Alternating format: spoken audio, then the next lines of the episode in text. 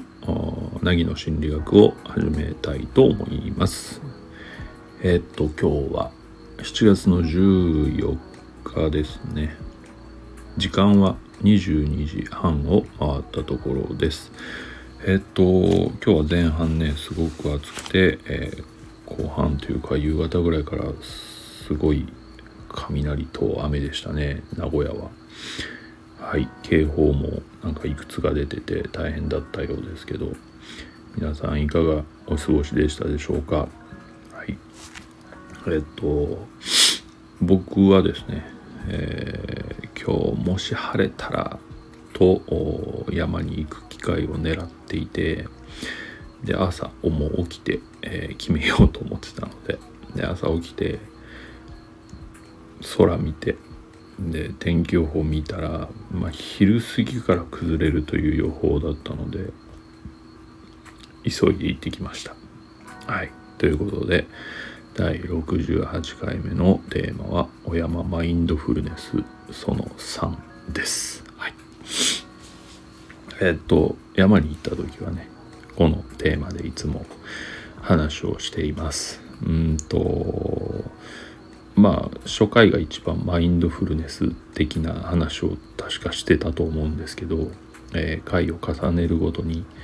えー、山で、え考えた雑談という風になっています。はい、ということで今日もそんな感じでいこうかなというふうに思います。よろしくお願いします。はい。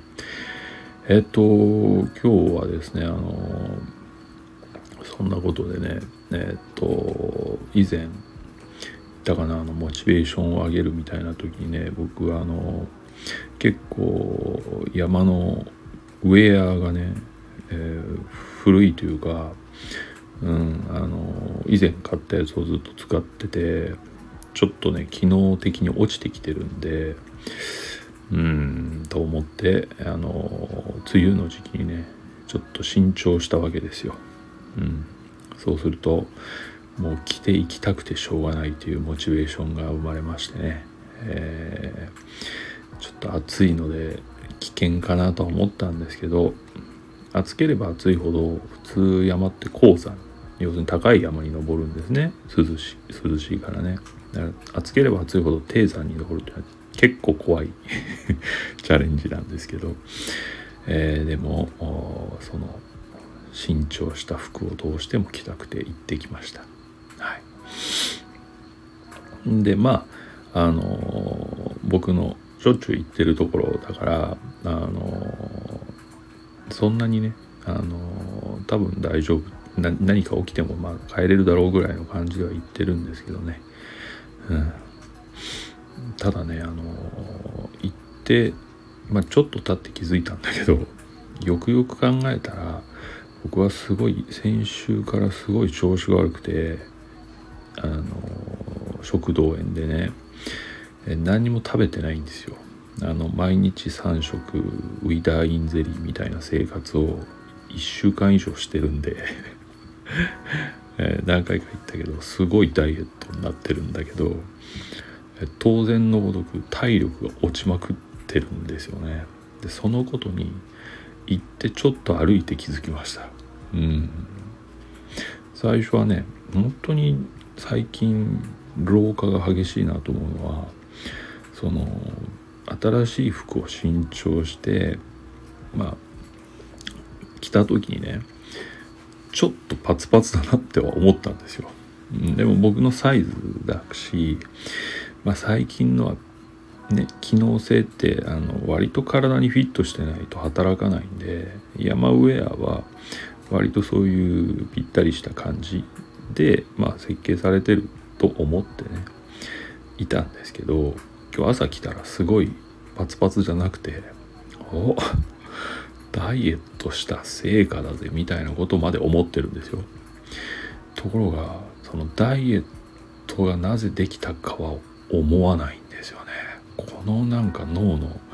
働かなさって言ったらないなと思って。で現地で歩き始めてなんかやたら偉いなと思ったらあそういえば俺調子悪かったんだっていうこういう感じですね最近ね、まあ、ひどいな、うん、まあでもさっきも言ったように知ってるとこなのでうんまあこの程度の体力でもなんとかなるだろうなと思って、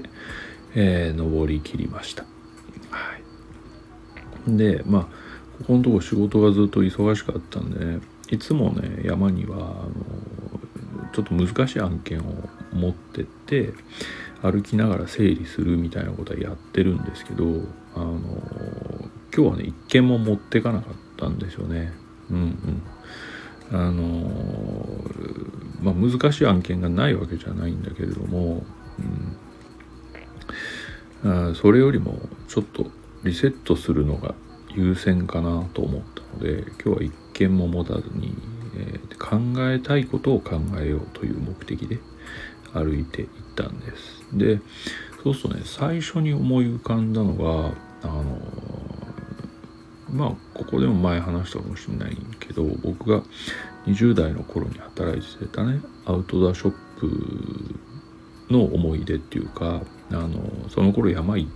てた時に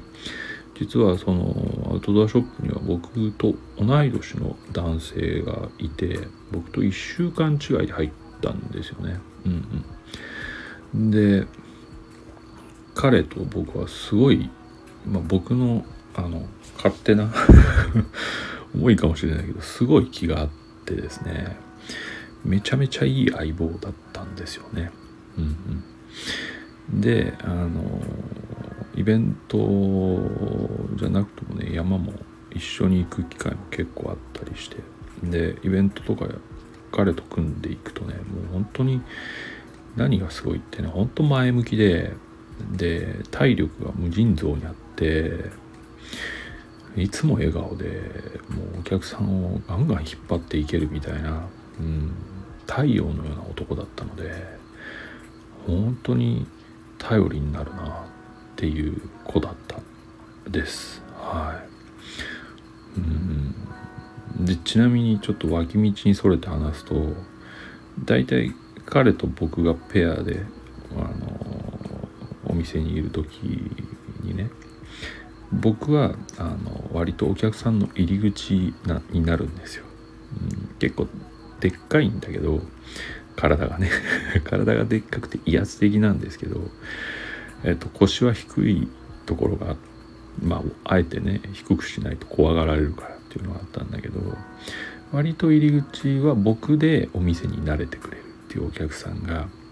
いつの間にか彼のお客さんになっているっていうことはよくあったんですよね。これ女性客ね。っていうのはね彼はねなんだ男として野生的な魅力にあふれてたんですよ。何ていうの？いわゆる危険な香りがする男だったんですよね、うん、だからさっきも言ったように太陽のような感じな上に危険な香りもするということで、えー、大体女子は彼のファンになっていく。で一方僕はですね残念ながら危険な香りはしないんですよ全然。もう自分でも分かってたんだけど、うん、もちろん危険な香りはしたかったですよ。はい。えー、すごい勉強もしましたよ。すごくね。映画とか見てね。危険な香りとは何ぞやぐらいに思ってた。でもそもそもそんなことをしてるやつが危険な香りはしてこないんですよ、うん、あれはやっぱり天性のものだと思うからね。そういう意味でねあの彼は人気いろいろ人気がありました。はい。でまあ彼と一緒に組んで登った山の記憶とかがね結構出てきてすごいいいやつだったないいやつだったなって別に今もすごい元気に生きてますし 今も山登ってますけどね、うん、そんなことを思い出したりしてたら当時のスタッフの顔とか思い出してきてあのまあその前も言ったかな？本店は、まあ、僕のメインの拠点で本格的な山とかねあの釣りとかカヌーとかねスキーとかそういうのやってたんだけどあの名古屋駅にあった方はウェアの専門店だったのであのアパレルに近い感じだったんですよね。うんうん、だからスタッフも当然ねこんなごっつい男ではいけないのでっていうことでアルバイト女の子結構多かったんですけどこれがねまたねあのそのさっき言った子って後に店長になるんだけどそこの責任者にね。あのね女の子はねすごいいい子が多いわけですよ。なんかうんだからねすごく覚えてるんですよね。なんかなんていうのかな。いい子って言ってもただただ純粋とかじゃなくて結構味がある。でも結構真面目にやってくれる。うん。でもなんか味があるみたいな。そういう子多かったなと思ってちょっと思い出せるだけ思い出してたんですよね。うん。とっても懐かしいなと思って。うん。なんでそうだな。そんな思い出がすごい現れたのかちょっと分かりませんけどね、うん、とにかくちょっと登ってる間中あったかい気持ちになりました。うん。なんか昔言いましたっけね。僕思い出はあの生きるエネルギーになるっていう話をしたかもしれませんけどね。まさに登るエネルギーになったっていう感じでしたね。うん。いつかねあの最初に言った彼とはね山登りたいなと思いますね。うん。そう。今彼はねあの山を走るほどに凝ってて、うん、トレイルランニングってやつね。で僕は走れない走らないので ただ歩くからちょっとあれなんだけど、うん、でもあのいつかねまた一緒に登れたらいいなと思ったりしながらあ息はあの登頂まで行きましたね。うんうん。えっと前回よりっていうか今日の天気予報の中では割と青空がちょっと見えるぐらいで頂上。で人も全然いなくてねすごい気持ちよかったです。暑かったけど。うんうん。で新しいウェアも快調でしたねやっぱりね。新型はすごいな。うん。汗かいて汗を吸収して放出してみたいなことをしてくれるんだけどもう濡れてるのに全然ベタっとしない。冷たくもないみたいなね、えー、やっぱりねいいな。うん。としみじみと思った。ということです、うん、あのこれから山をやる方に言っておくんですけどね。僕もずっとその業界にいたことがあるから思うのはやっぱり大事なのは靴とウェアなんですよね。靴はもう絶対大事だけど自分に合ってるという意味合いではウェアもねすごい大事で特にアンダーウェアねこれはねあの手を抜いちゃいけないなっていう気がする。うん。ここだけは専門店で専門の人の話を聞いて揃えると絶対後悔しない。あの結構ねベタってするやつとかって体力奪うんですよね、うん、どんどん熱を奪ったりとか。あるいはね体調を悪くする。山って寒暖差激しいんで急に風吹いてきたりするし急に寒くなったりもするっていう意味合いでは温度を一定に保つ。アンダーウェアはすごい大事だから投資するならそこが一番ウェアではね、うん、そう思いますね、うん、ギアはギアっていうのはザックとかねそういった類のものはまあそんなに最初から気合い入れる必要はないかなという気がするんですよ。まあ、いずれねあの欲しくなったりこういう山登りの仕方をしたいっていう目的がはっきりしてきたらちゃんとしたのを揃えればいいと思うんで、まあ、最初はそんなにがっつり頑張らなくてもいいかなっていう気がしますね。うんうんうん、はい。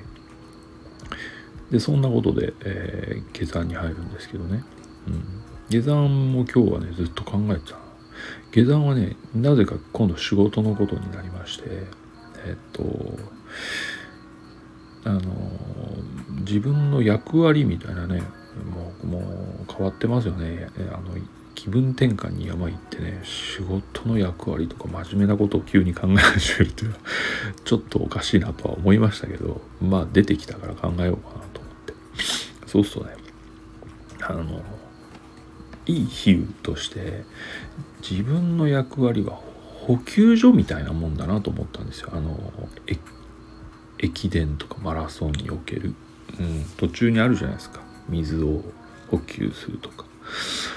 あれが役割だなっていうのはすごい思うんですよね。うん、だから例えばカウンセリングルームが居場所として機能するかみたいなことを言えば仮かっこ仮とつければ機能すると思うんですね。要するに永久ではない。うん。元気になったら旅立つどころだと僕はいつも思ってやってるからそういう意味では補給所だ補給所だなと思いました。うん。なので本当に先へ進むためにこの地点でちょっと整えて水分とって冷静になってで走り方をもう一度整えてじゃあ行ってらっしゃいみたいな感じね。うん。そういうのがいいな、うん、そういうのも目指したいなと思いますね、うん、決してねあのだからゴールまで伴走してくださいみたいなのにはちょっと答えれないんじゃないかなという気はしています。うん、それはちょっと難しいですよね。うん、っていうのはねあのなんか自分らしく生きれるようになるって多分途中から自分で切り開くしかないし自分で体験していくしかないんですよね。だから本当にあのカウンセリングの役割って前半から中盤ぐらいまでなんですよ。うんうんうん、基本的にはトレーニングの段階でカウンセリングであとは実践の段階では多分他の人が重要になってくるからそういう意味でも離れた方がいい。離れないと他の人に出会えないんでねっていうことがあります。そういう補給所ですね、うん、ただねあのゴールした後に「いやゴールしましたよ」って戻ってきてもらうのはとっても嬉しいです、うん、そっからの関係性みたいなのはねすごい楽しい。昨日か一昨日も言ったけどうちはそういう方結構多くてゴール要するに最初の課題をクリアしましたって後から、まあ、月1とかで喋りに来てくれるっていう人は結構いるんですよね。うん。それはねほんと歓迎。でも、うん、ギリギリまで伴奏っていうのはちょっとやっぱり違うから僕の方からあの卒業を促すという形にはなっていくだろうなと思います。うんはいでそんなことをなんか黙々と歩きながら考えましてね降りてったんですけどあのその山はねあの結構低山だから昼まで戻ってこれるぐらいだからあのお年寄り多いんですよ。そうすると下山中にも登ってくるお年寄り結構多くてで圧倒的にねおばあちゃんが多い。おばあちゃんって言ったら失礼かな。でも明らかにおばあちゃんだと思うんですね。70代ぐらいの人でも結構登ってて。それがね今日思ったのはめちゃめちゃおしゃれなんですよね。うん。あのー、実はおじいちゃんとかも登ってるんですよ。おじさんももちろんだけど。僕もおじさんですけど、はい、ね、結構その低山ってあの気軽に登れるっていうことでジャージとかで登ってる人結構多いんですよ。ジャージにポロシャツみたいな。ね。で男の人は。でまあ分からなくはないけど別に。そんなにねおしゃれする必要ないじゃんって言われりゃそうだから。でもねおばあちゃんでおしゃれしてる人はねやっぱりいいですよね。すごく可愛らしい。うん。上下服揃えたりしてなんかねうん。今風の格好とかしてるおばあちゃんとかいるんですよ。超いいですよね。思わず挨拶しちゃいますね。なんかああいう風に年を取りたいなできれば。僕は。うん年を取っても結構おしゃれ頑張りますみたいなおじいちゃんになりたいですね。と今日最後に思いながら、えー、降りてきました、うん、ということでね京山で、えー、考えたことは大体それぐらいかな。結構ねそう考えるとシンプルにいつもぐるぐるぐるぐるいろんなことが出てきては消えてやってるんだけど今日あたりはシンプルでしたね、うん、もしかして体調が悪い方がシンプルになるんですかね。ね。ギリギリのエネルギーでやろうとするからできるだけシステムの何て言うの？無駄を削いでみたいなことをあの防衛本能がやってるかもしれないなと思ったぐらいです。はい、ね。いや人間の体ってすごいですよ。はい、ということでですね、えー、今日68回目は「お山マインドフルネス3」ということで、えー、山に行った時にする雑談の回でした。うん、えー、っといつかねちょっとさっきも言ったけどあのえー、もうちょっと高いところ昔は行けてたんでね、えー、チャレンジしていきたいなと思いますのでその時はまた報告をさせていただきたいただまあ本格的な夏に入るのでね、えー、どれぐらい行けるかと言われるとちょっと微妙ですけどまあまあ着々と行けなくても体力はつけていきたい準備はしていきたいなと思っています。今日この頃です。はい。ということで、えー、ここまで聞いていただいた方ありがとうございました。またお会いする日まで、えー、お元気でお過ごしください。ではおやすみなさい。